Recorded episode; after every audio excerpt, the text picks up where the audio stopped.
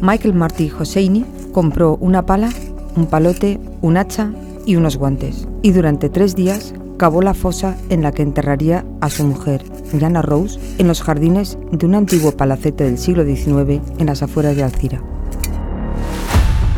Crónica Criminal con Teresa Domínguez.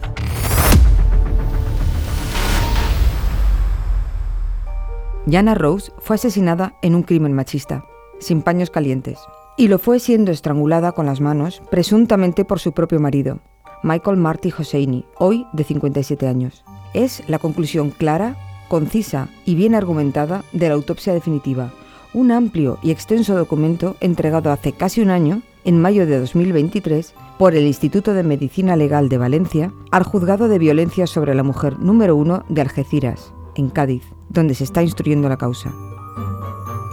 En breve comenzará en la Audiencia Provincial de Cádiz el juicio conjurado contra su presunto verdugo, el estadounidense de origen ruso Michael Marty Hosseini, contra quien la Fiscalía ha reunido un aluvión de pruebas gracias, sobre todo, al trabajo del Grupo de Homicidios de la Policía Nacional de Valencia.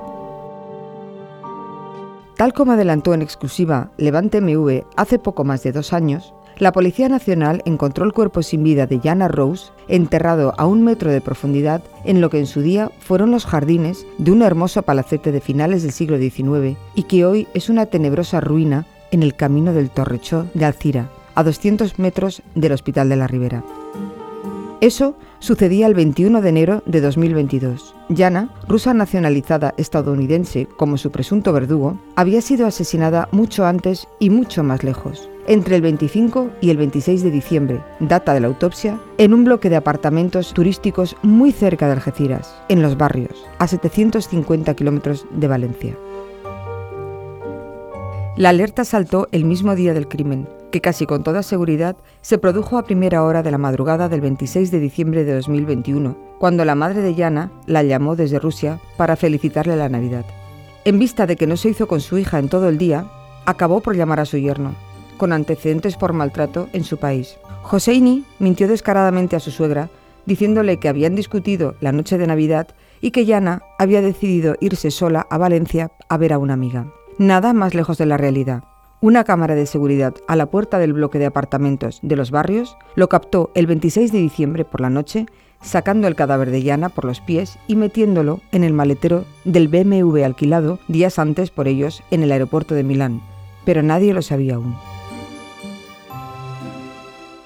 El 9 de enero, tras la desesperada petición de la madre de Yana, que llevaba 10 días sin saber nada de su hija, la amiga de esta acudió a la comisaría de la Policía Nacional de Abastos, en Valencia, y denunció la desaparición de la mujer. El grupo de policía judicial de esa comisaría realizó las primeras indagaciones y llegó al apartamento algecireño. Pidió colaboración a sus colegas gaditanos, lo que les brindó las imágenes trasladando el cuerpo, pero ¿dónde estaba el principal sospechoso en ese momento? El grupo de homicidios de Valencia se sumó a la investigación. Lo primero fue pedir los datos de conexiones y tráfico de llamadas de los teléfonos de Yana y de Michael. Así supieron que el móvil de la víctima posicionó en paralelo al del sospechoso entre Cádiz y Valencia, y que dejó de hacerlo en Alcira. Así que ahí, en la capital de la Ribera, se centró la búsqueda, tras descartar Murcia y Alicante, donde el presunto criminal también hizo paradas largas y dio vueltas en su periplo hacia el norte, buscando llegar a Milán para coger el vuelo de vuelta a Sheridan, el pequeño municipio próximo a Denver, Colorado, donde residían ambos. De hecho, la geolocalización de Google Maps en el móvil del presunto asesino les dijo a los investigadores que ese periplo lo hizo de noche, la del 26 al 27 de diciembre, y que viajó siempre por la AP7 siguiendo la costa hacia el norte. Sin embargo, para cuando la policía consiguió esos primeros datos, Hosseini ya había volado de regreso a su casa.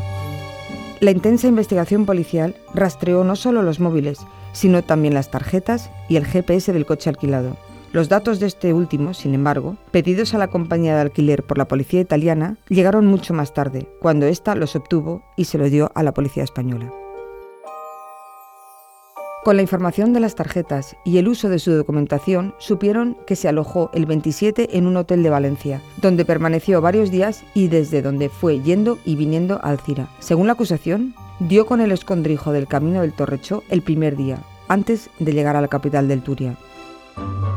Para minimizar riesgos, depositó el cuerpo sin vida de Yana, desposeído de ropa y de cualquier efecto identificativo, en una esquina de la parcela de ese palacete y lo cubrió después con ramaje. Luego se fue a Valencia y se alojó en el hotel. Un día después, de camino al Cira, paró en un hipermercado francés del bricolaje al pie de la V31, en Masanasa, y compró una pala, un palote, que es una herramienta de jardinería más plana, un hacha y unos guantes. La cámara de la caja en la que pagó captó perfectamente su imagen. A partir de ahí fue cavando la tumba a lo largo de varios días y, una vez concluida el macabro enterramiento, huyó definitivamente. Diez días después, el 21 de enero, agentes de los grupos de homicidios de Valencia y de la Comisaría General de Policía Judicial, que se había sumado, entre otras cosas, para coordinar a los policías valencianos y gaditanos, así como un equipo mixto de Policía Científica de Valencia y de la Central, encontraron y recuperaron el cadáver de Llana. La detención de Michael Marty Hosseini se materializó una semana más tarde en el aeropuerto de Barajas, después de que, durante siete largos días, agentes de la Comisaría General de Policía Judicial estuvieran en contacto permanente con el entorno del presunto asesino para convencerle de que o bien regresaba a España y se entregaba, o bien acabaría siendo detenido por el FBI en su país y cumpliendo condena en una prisión estadounidense. El estado de Colorado, donde vivía, abolió en 2020 la pena de muerte, la condena más habitual en los homicidios agravados, pero mantiene la cadena perpetua, mientras que en España el cumplimiento máximo en el peor de los casos sería de 20 años. De hecho, las penas por un crimen similar suelen ser bastante inferiores a ese tope máximo de permanencia en prisión. Así las cosas, Joseini contrató una abogada en Madrid, que es quien cerró el acuerdo para la entrega, prevista para el 28 de enero por la mañana.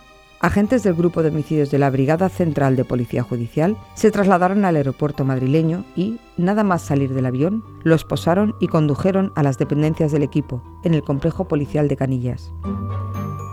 Días después, sin volver a pisar suelo valenciano, ingresó en la prisión del puerto de Santa María por orden de la jueza de violencia sobre la mujer de Algeciras, en favor de quien se inhibió la de instrucción número 8 de Valencia, dado que el último domicilio en España en el que hay constancia de que Yana estaba viva es el de Algeciras. Y es ahí donde se instruye y juzgará, en cumplimiento de la Ley Integral de Violencia sobre la Mujer, el caso. En breve, el futuro de Joseini estará en manos de las nueve mujeres y hombres que formarán el jurado que lo enjuiciará. Jana Rose es una de las 1.243 mujeres víctimas de la violencia machista en España desde que existen registros, desde 2003 hasta este 2024. Crónica Criminal con Teresa Domínguez.